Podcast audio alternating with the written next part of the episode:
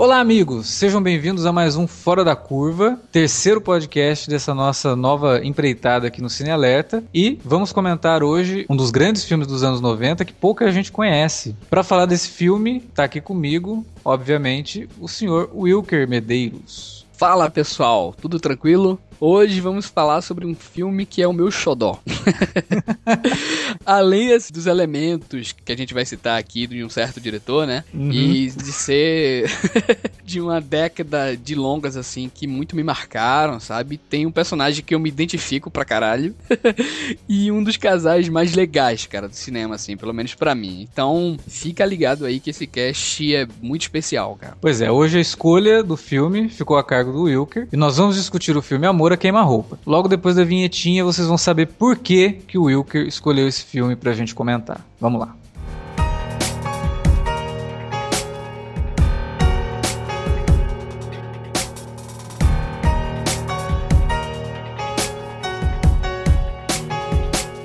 Wilker, aquela perguntinha básica que inicia todos os nossos podcasts fora da curva. Por que você escolheu Amor a Queima-Roupa ou True Romance?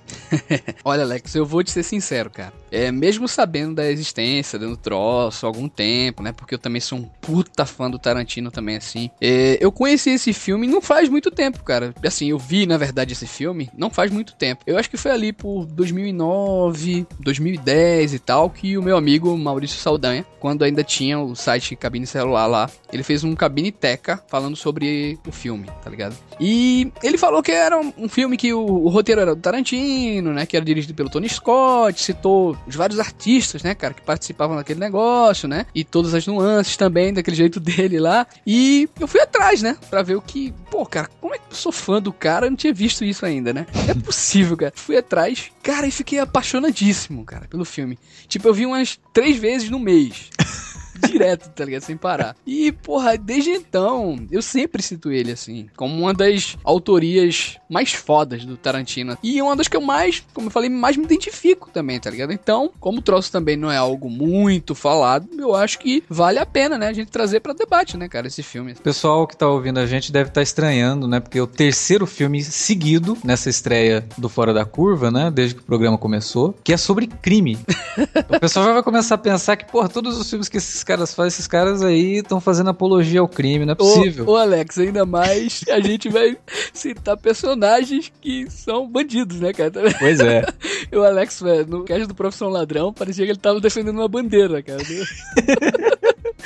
É, sim, não, não estranhem, porque realmente eu acho que tanto o Wilker quanto eu, a gente tem um gosto razoavelmente parecido para esse tipo de cinema, né? A gente gosta muito do cinema policial, né? Dessa coisa assim mais de rua, essa cinematografia urbana, nessa né? paisagem quase Exatamente. selvagem da, da, da, cidade, né? E esse filme ele tem, ele traz muito isso, né? Até porque ele começa em Detroit, que é um, um visual extremamente decadente da cidade há muito tempo, hoje mais ainda, mas já há muito tempo Detroit é uma cidade decadente e que trabalha muito bem essa coisa, né? Você já começa a conhecer um pouco da personalidade do personagem principal, né? Que é o Clarence, vivido pelo Christian Slater, por conta desse cenário que ele está inserido. Ele está em Detroit, então você não tem muita coisa para fazer em Detroit, né? Vai começar por aí. Detroit não é Nova York, né? Então Detroit é uma cidade que não te dá muita oportunidade de diversão. E aí você percebe que o cara, é isso que eu acho genial no Tarantino. A hora que o filme começa, ele já te diz tanto sobre o personagem e sem o personagem precisar falar dele mesmo, né? O personagem está falando de algumas coisas e a partir dessas coisas que ele está falando, você começa a entender as influências que ele teve na vida dele. Então qual que é, assim, tipo, o modelo pro cara? É o Sony Shiba, cara. Ele começa a falar de Sony Shiba.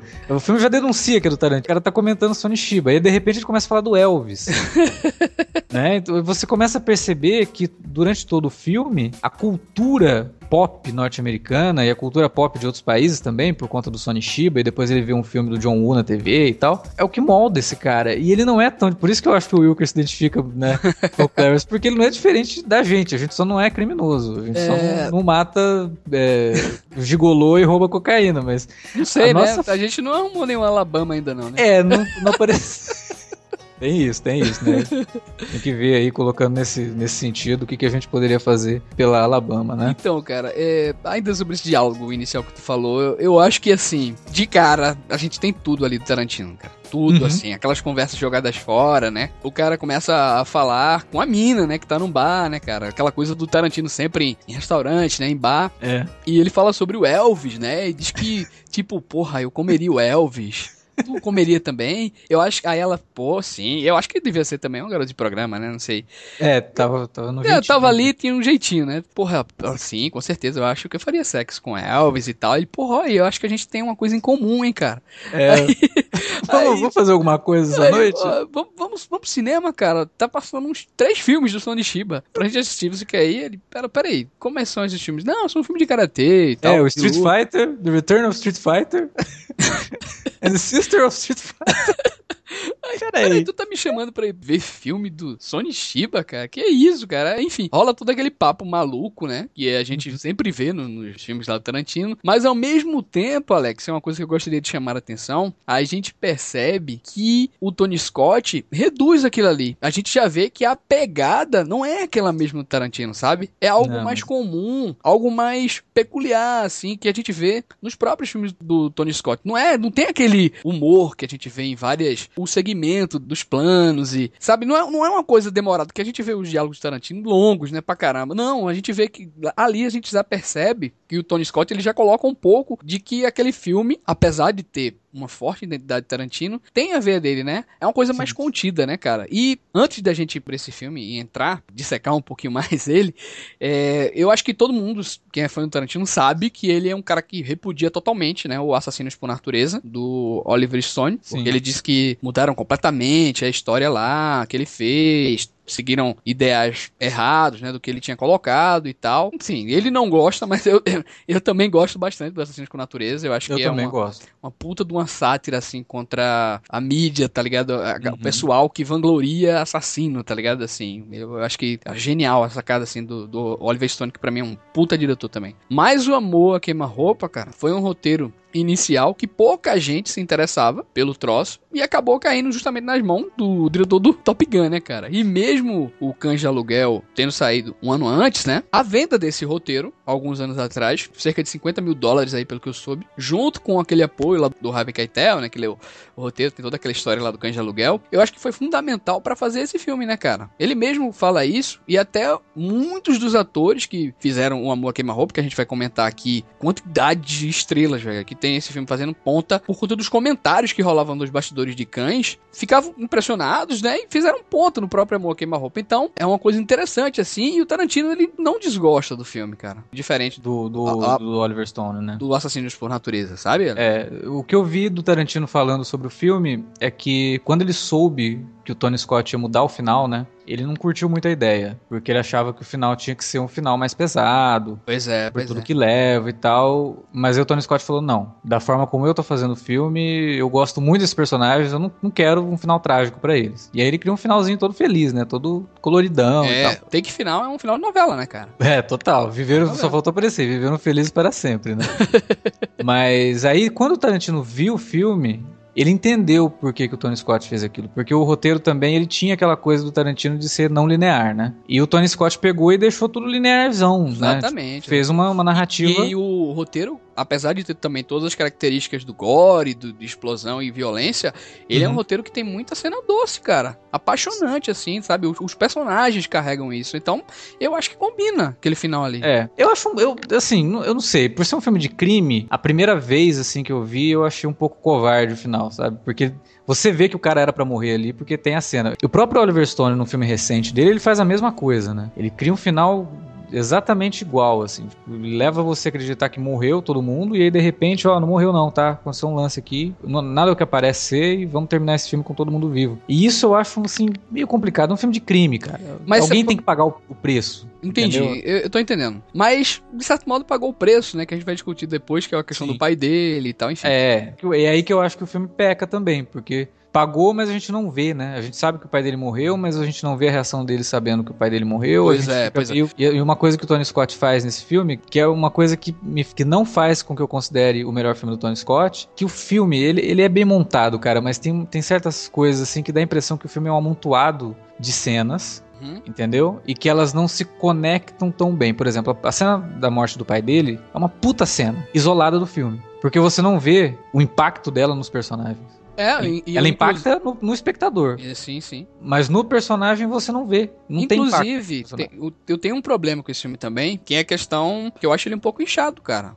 Principalmente ali no final do segundo ato e tal, ele tem uma barriga, né? Se a gente notar, tem muita cena ali que, pô, tá ali como perfumaria, sabe? Uhum. Nesse aspecto, sim. Voltando pra questão lá do crime, que o Clarence sobrevive e tal, que você citou. A gente em off aqui, né? Tava discutindo a respeito de o filme se parecia um pouco com Uhum. o Taxi Driver, né? Porque ele tinha algumas É. nuances que a gente vê no Taxi Driver, né? Até isso que a gente falou dele querer levar a menina pro cinema pra ver um filme de artes marciais, né? Isso me lembra muito Exatamente, né? o Travis, né? Indo, indo aos finalmente, porque ele realmente leva, né? O Travis ele leva meu, a moça pra ver um filme pornô sueco. Mas tem uma coisa, Alex, que ele me parece também, que a gente reparar Taxi Driver, que é um filme pesadíssimo, né, cara? Ele tem esse desfecho, né, cara? O maluco matou todo mundo e tal e virou evidência, né? Ele não Mas morreu. ali, é, mas no, é, mas no Taxi Driver ele tem um porquê, né? Porque depois Sim, ele, sim, ele, ele- cria toda aquela coisa que é justamente isso que a gente tava falando do Assassinos por Natureza, né? Da glorificação da violência. Da violência, Aí exatamente. o cara vira um herói, né? Ele matou o, o cafetão, né, Pra salvar a menina que era prostituta, ele vira um herói, né? Pra pra aquela população deturpada dos guetos de Nova York, Exatamente. né, ele vira um herói. E é, e é um pouco acontece isso também no True Romance, porque E, ele e também a gente vai lá já matar o- esperava, né? A gente já esperava que os dois personagens iam morrer, porque tem muito aquilo ali em vários outros filmes, né? Sim. Essa coisa de sair eh, um casal fazendo desordem por aí e no final a gente saber É, que, que Bonnie Clyde, né? Bonnie Clyde, Badlands, Sim. porra, tem, tem vários filmes assim. O próprio Assassinos com Natureza tem um Uhum. desfecho merda também nesse aspecto, né? Também. É, era uma coisa que,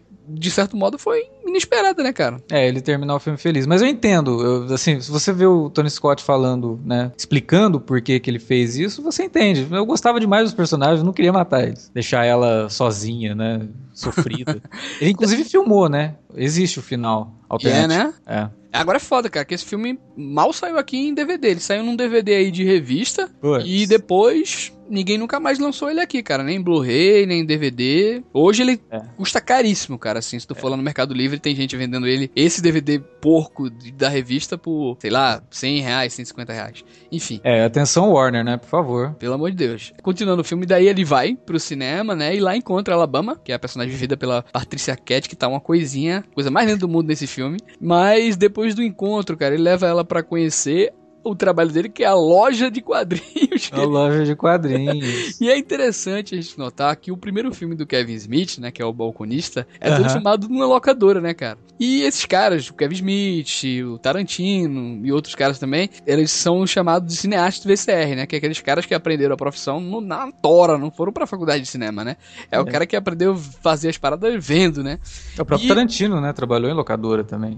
Tem um, Exato. tem um pouco de autobiografia disso, né, no, no, no Clarence até. Isso, exatamente, exatamente. E mostra, né, é, a, a cara em vários lugares que ele provavelmente era frequentado pelo Tarantino, né, cara? Se a gente for reparar, eu acho que aquilo ali também, aquela coisa de eu ter me identificado, daquela, do isolamento, né, do cara assim, enfornado dentro da arte e achar na menina o amor, assim, que ele há muito tempo não, não via. Aquele amor de filme, né? Ele quer viver aquele amor de revista. True Pronto. Romance, o True Romance do nome, do título, o título do filme, ele faz referência àqueles livrinhos bestas, que era tipo, assim como True Detective. A referência é a mesma. É referência de, de literatura, literatura de segunda, sabe? É, ou, ou mesmo Pulp Fiction. Exatamente, a Pulp mesma Fiction. referência que vem do, do nome Pulp Fiction, que é o mesmo tipo de, de literatura. Então é aquele.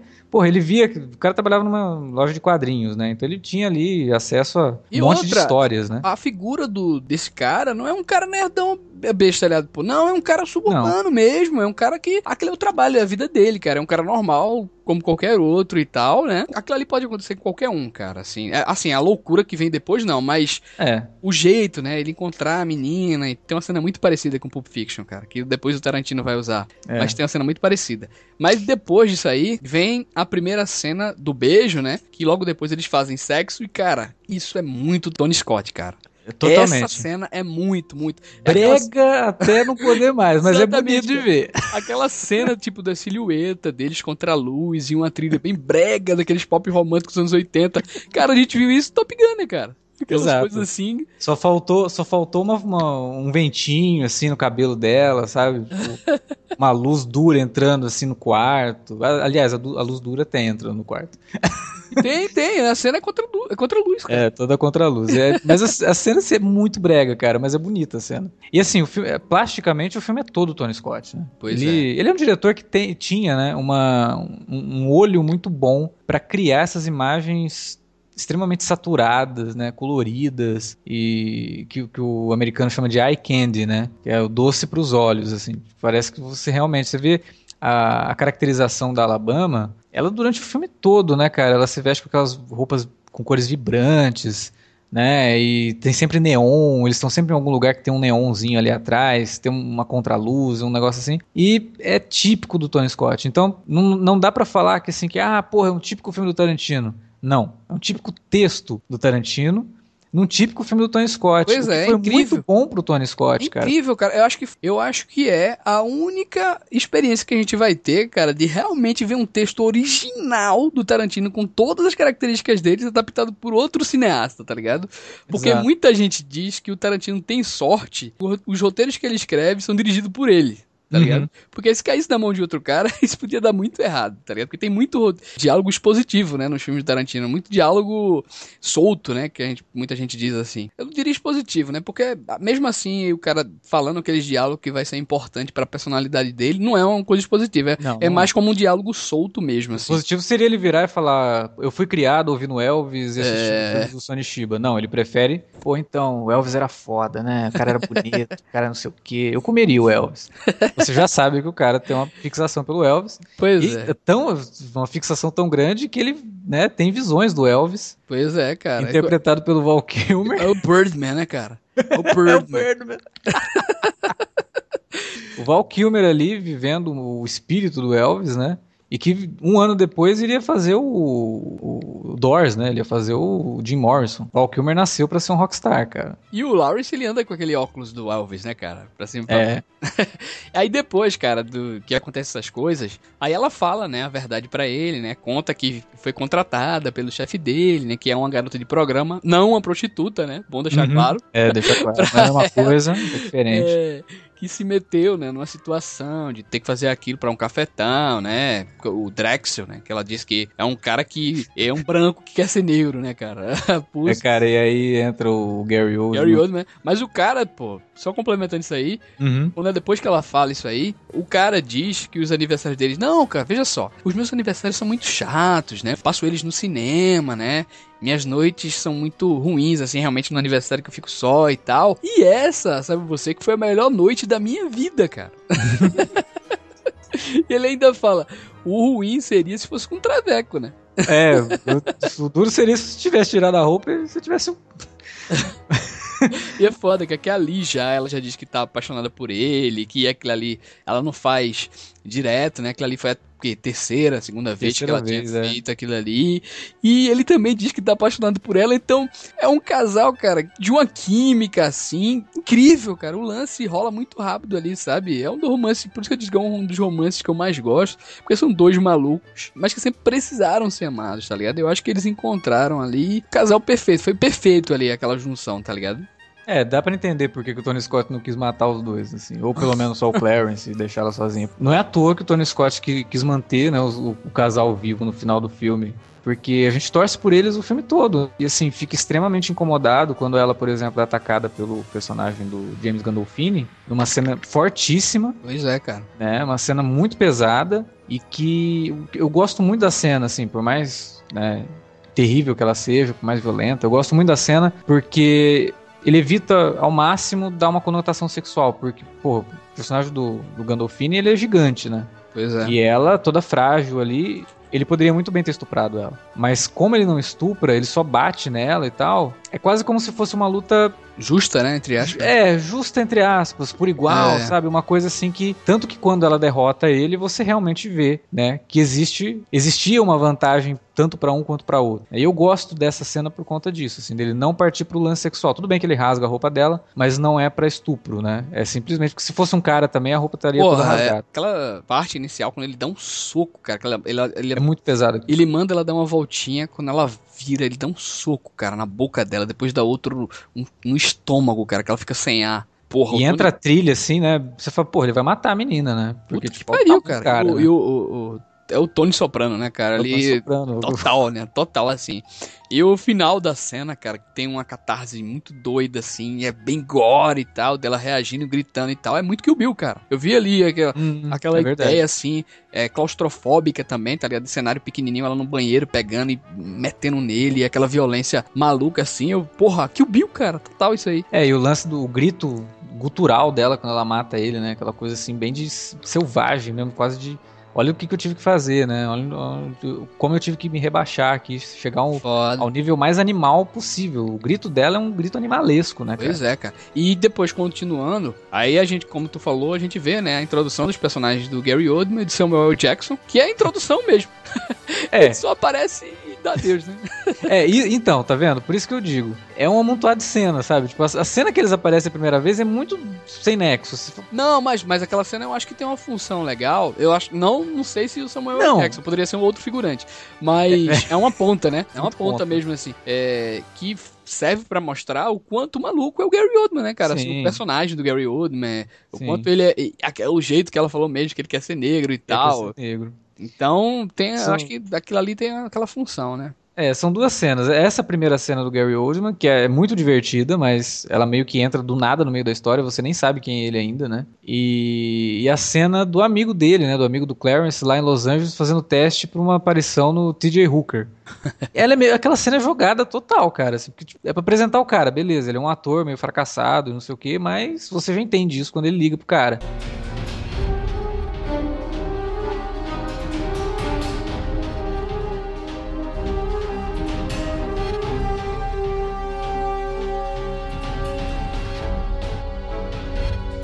Voltando lá pro Birdman. Tem um, uma cena, né, que os dois estão em casa já e tal. Eles meio que já estão juntos, né? Morando junto, entre aspas, que ela fala para ele, né, que ela fica triste, né, por, por conta que tem que tá devendo ao cara e tal.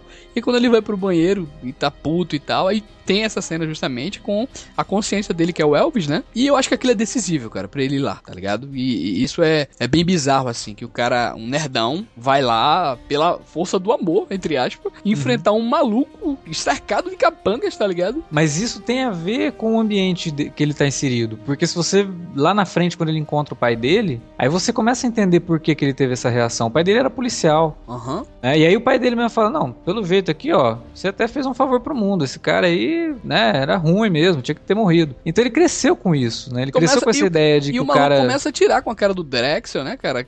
É, ele todo. Aí ele vira um meio Travis Brinco mesmo, né? não, e o engraçado é que o personagem do Gary Oldman chama ele de Charles Bronson, né? É. Pô, entrou aqui, não sei o que, tudo assim, tá achando que é o Charles Bronson, né? E ele começa a tirar onda. É, eu não olhei pra televisão porque esse filme aí é o filme tal, eu já vi esse filme faz uns seis anos. Eu não olhei, não é porque eu não me interesso pelo filme, é porque eu não gosto do filme. Muito bom, cara. Tipo, e, ó, é um dos melhores personagens do Christian Slater, cara. o Christian Slater é, é, é, dose, cara. É duro de engolir esse cara. ele, é, ele é ruim pra caramba. O cara é muito ruim, mas no, no filme. Então, essa tá parte muito é muito bem, louca, cara. né? Também. Também outra parte muito gore, assim, tá ligado? Os dois se agarrando lá e tiro pra todo lado. E... e joga o cara no, no, no vidro, né, cara? O, ele joga o personagem do Gary Oldman lá no. no inclusive, inclusive, essa cena de novo, né, Alex? Lembra o, trax, o Taxi Driver, né? O Travis hum. Bacon entrando e querendo matar o cafetão, né, e tudo querendo mais. matar o cafetão. É, não, não adianta, assim, o filme ele tem muitas ligações, mas eu acho isso, assim, providencial, né? A gente tá falando do Tarantino. E outra, né? Eu acho que é algo sutil, cara. Acho que não, não fica evidenciado assim, não. Acho que só você ir reparando, assim, na, nas várias nuances que a gente nota, né? É.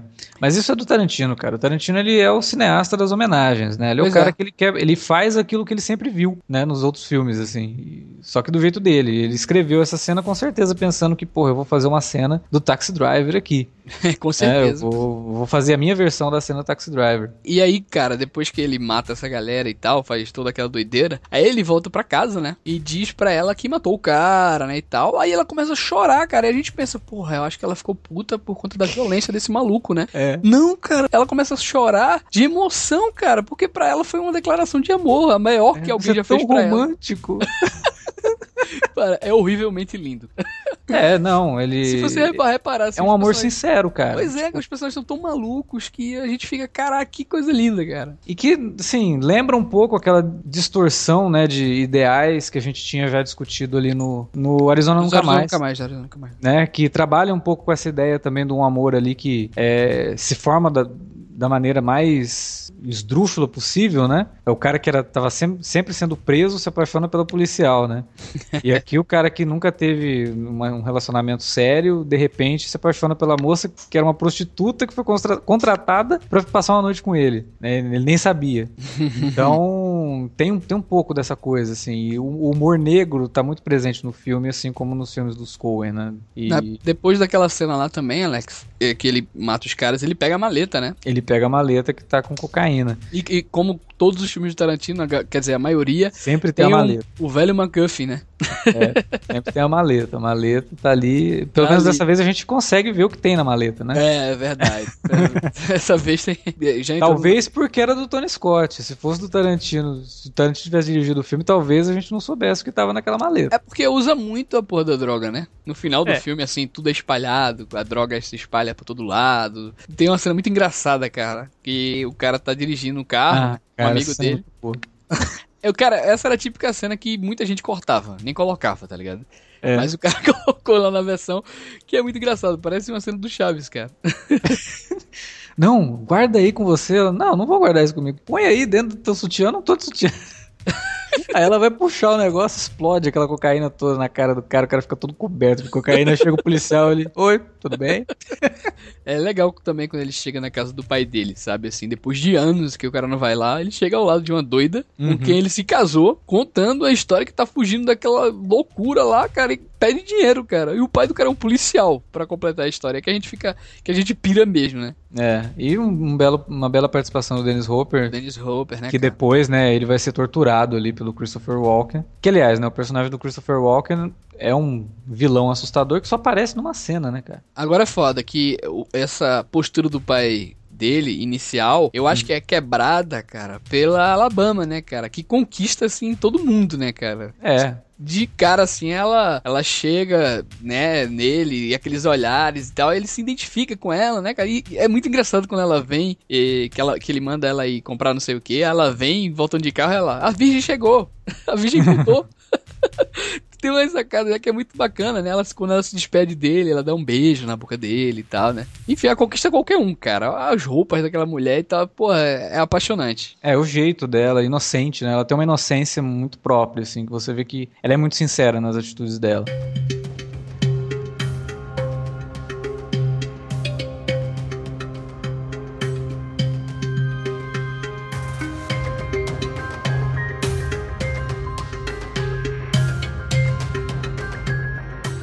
Aí, nesse lance todo de- do filme ter muitas cenas interessantes, né? Uma das grandes cenas do filme é o diálogo do Dennis Hopper com o Christopher Walken, quando ele, Dennis Hopper está sendo torturado, o Christopher Walken quer, o, quer saber o paradeiro da droga dele, né? E aí o Dennis Hopper com- começa a contar a história lá dos sicilianos. Não, não, é, e, e, porra, antes ele tinha contado aquela história também das mentiras, né? Que conseguem identificar um mentiroso Ah, 17 jeitos, né? Antes. É, E é tipo, isso no caso do Christopher Walken. Porra, e os dois diálogos são muito Tarantino, cara, assim. São, São, diálogos eu- muito surreais, assim. É, esse é o diálogo que o Tony Scott disse que ele não mexeu nenhuma vírgula, porque tava perfeito demais. Ele não tinha. Ele falou: é, se eu mexesse, eu estragava. Eu tinha que deixar do jeito que tava no roteiro. E é um diálogo que o Tarantino disse que presenciou isso, um amigo dele, negro e tal, e tava conversando com ele e contou essa história. E aí depois ele contou pra um amigo dele que tinha descendência é, da Sicília e tal. Pois é. Ele falou, meu, eu preciso contar essa história num filme, preciso colocar esse, esse diálogo num filme. E ele colocou no True Romance. e, cara, o diálogo é espetacular, porque ele não te...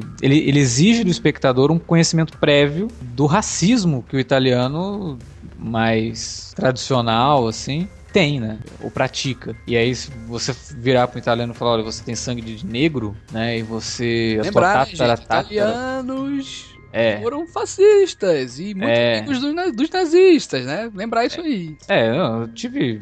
Minha família toda italiana, eu falo com, com, com propriedade. Assim, é, eles são bem complicados com isso aí. Então, é, você falar pro italiano que, ó, você tem sangue negro, a tua tatara, tatara, tatara avó foi estuprada por um negro e sangue negro corre nas suas veias, o cara fica emputecido. Mas o Christopher Walken, né? Ele tem aquela coisa de ser o Não, cara cool. como né? a cena foi construída, cara, tu fica nervoso, caralho, o que, é que esse cara vai fazer, bicho? E ele deixa o cara contar a história toda, né? Ele deixa ele terminar a provocação. E fica rindo, né? Morre de rir. Fica rindo, não sei o que. Ah, esse cara, esse cara é demais. Esse cara, não sei o que, não sei o que e tal. Ele vira, pega a arma. E aí tem uma cena, uma, uma história curiosa, né?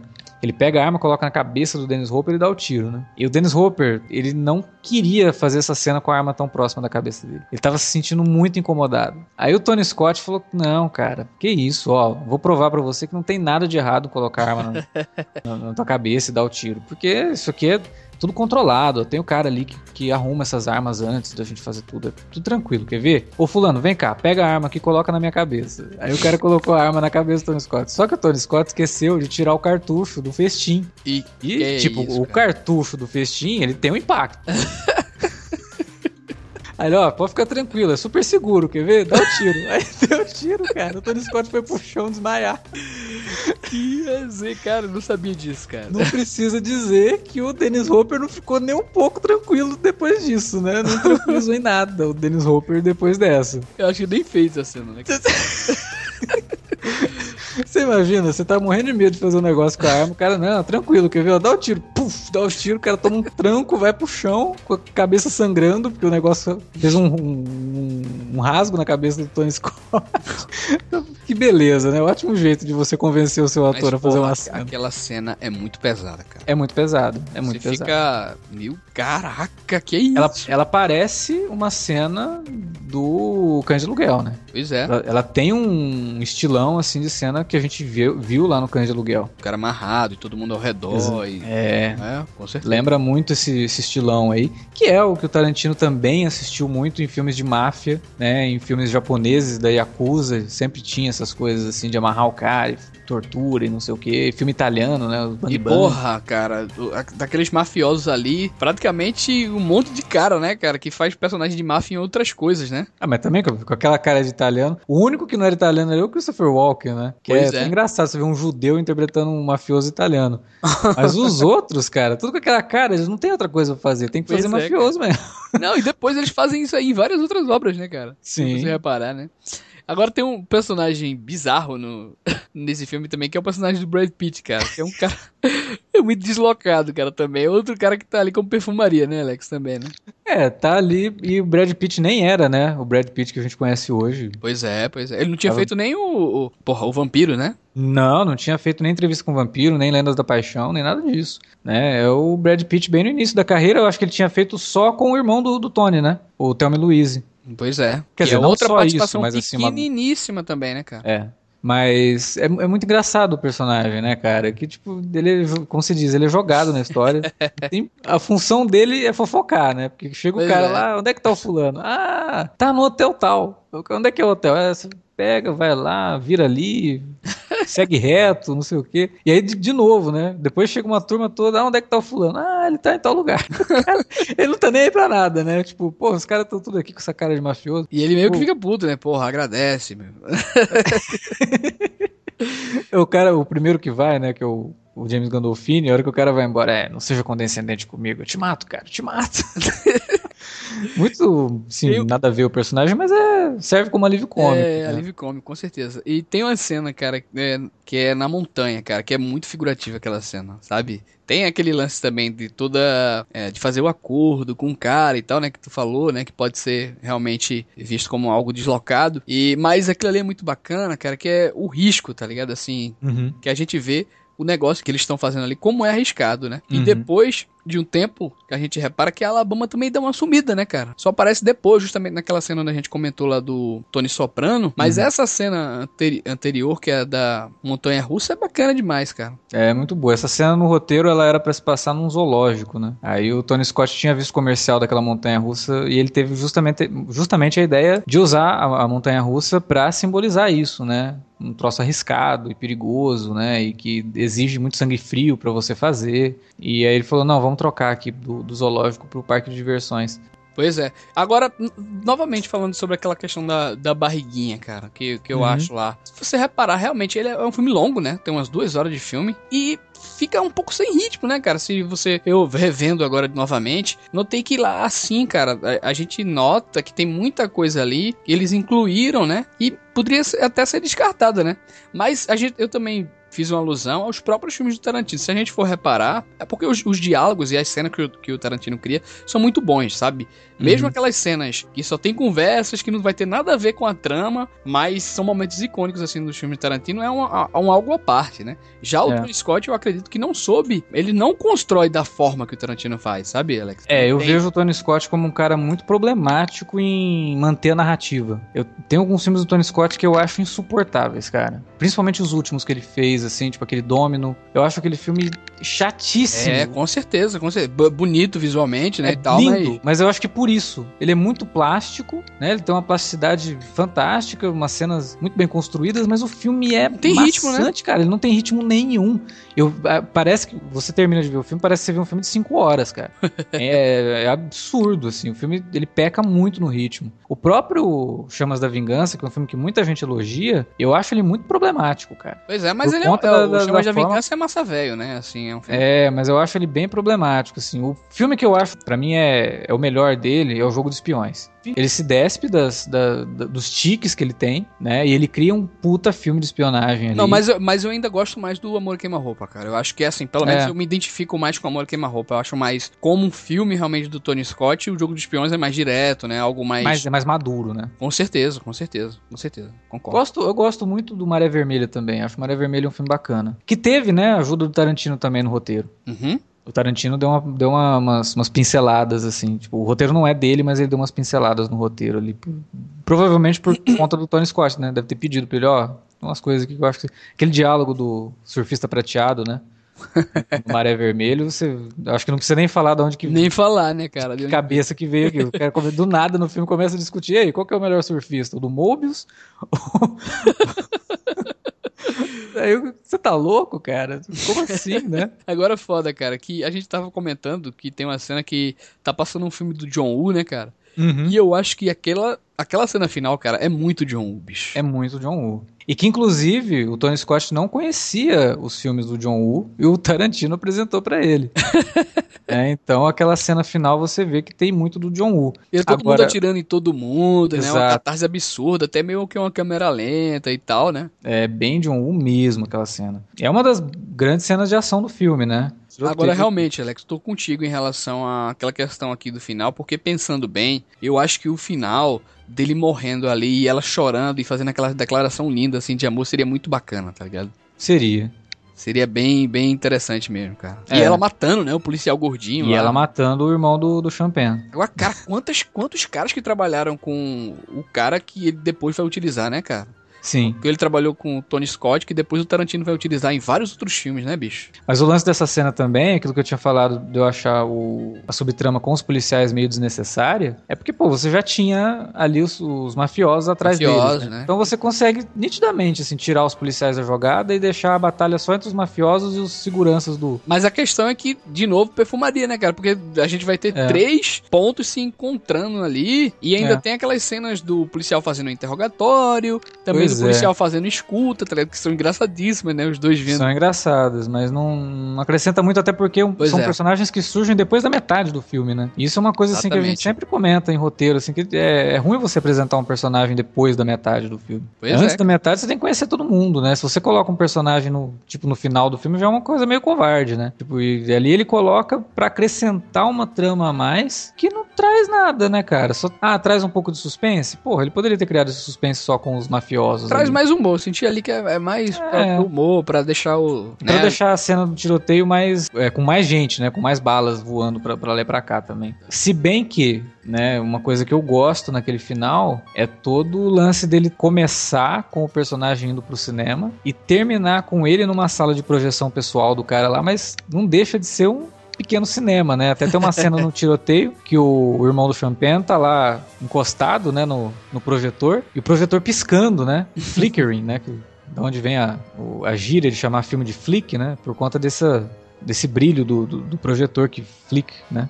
E Exatamente. ele tá do lado do, do, do projetor ali com aquela luz saindo, um, um troço totalmente cinematográfico. Como o cinema é tão influente na vida desse personagem, né, do Christian Slater, é muito providencial também a cena terminar ali, né, sendo que o filme começa. E, de- e depois mostra também, né, eles na praia lá. E o Chris Slater, tipo, com tapa-olho, né, cara?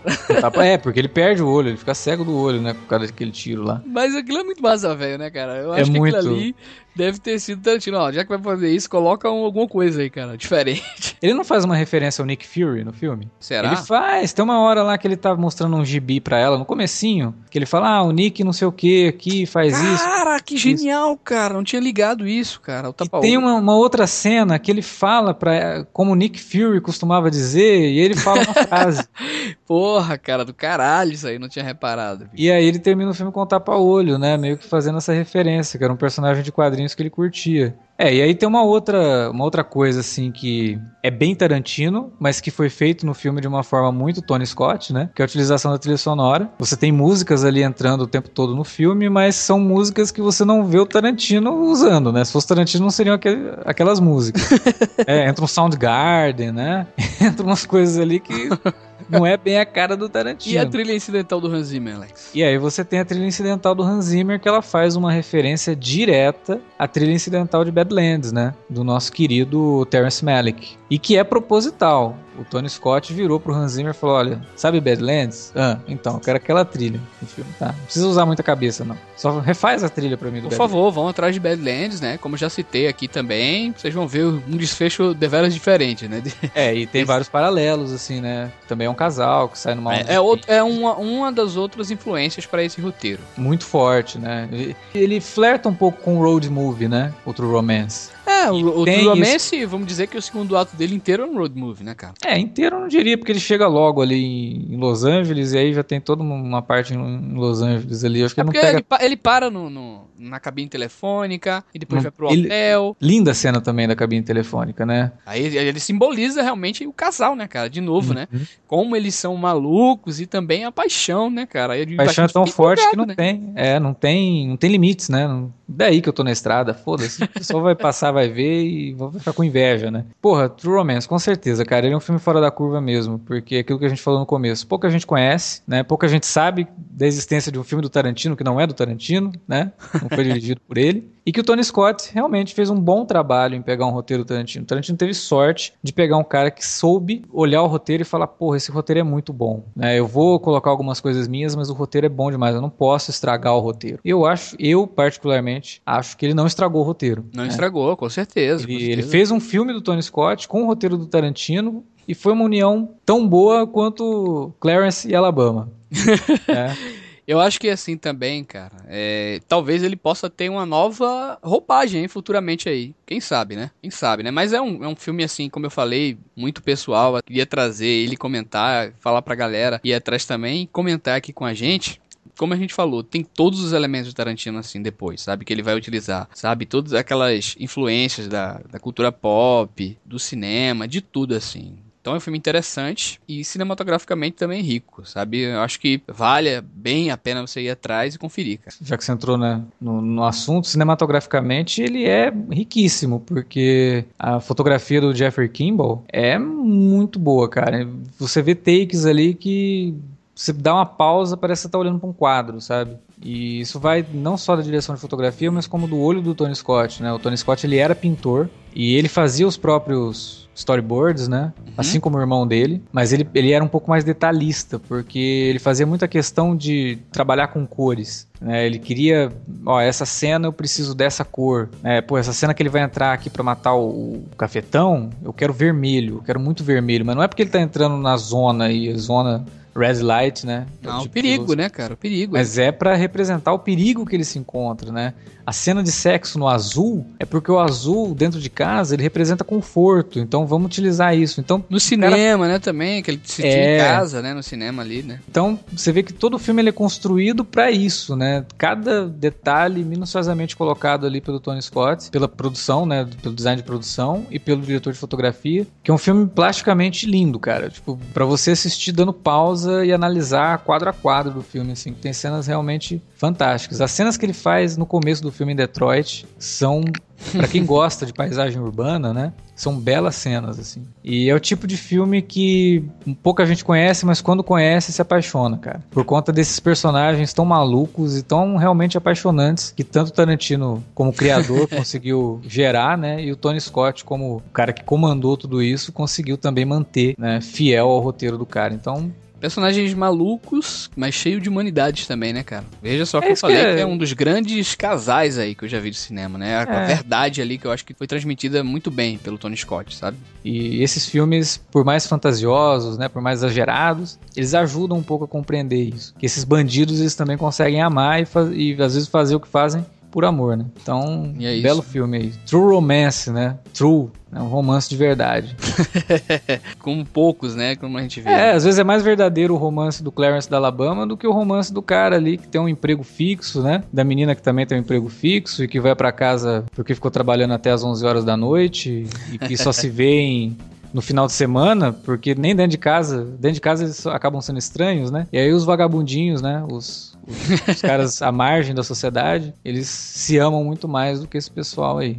Bom, falamos bastante sobre Amor a Queima-Roupa, belo filme do Tony Scott. A gente espera que se vocês não tenha assistido ao filme, né, depois de ter escutado esse podcast, por favor, procure para ver. E se você assistiu, comente aí na nossa área de comentários, pra gente saber o que você acha do filme, se você gosta, se você não gosta, se a gente falou alguma bobagem, que você acha que a gente falou alguma bobagem, comenta aí que a gente quer saber. Mais informações, né, sobre o filme, né, cara? É, às vezes tem alguma informação que a gente não passou, que seria legal também, acrescente aí a discussão. Se você não quiser colocar, se você não quiser comentar aí na área de comentários, você pode mandar um e-mail pra gente para alertavermelho@cinealerta.com.br ou mandar um recadinho pra gente nas redes sociais, lá no Twitter, no arroba Cinealerta, ou no facebook.com barra Cinealerta. Não deixe de comentar, a gente se alimenta dos comentários de vocês, né? O nosso, o nosso salário vem dos comentários, né? Vocês sabem. Não é dinheiro. A gente quer saber, a gente precisa desse feedback. A gente precisa saber se a gente está no caminho certo. Pois é, gente. É isso, mais uma vez. Obrigado se você escutou até aqui. E daqui a 15 dias nós estamos de volta com mais um filme fora da curva. É isso aí. Até.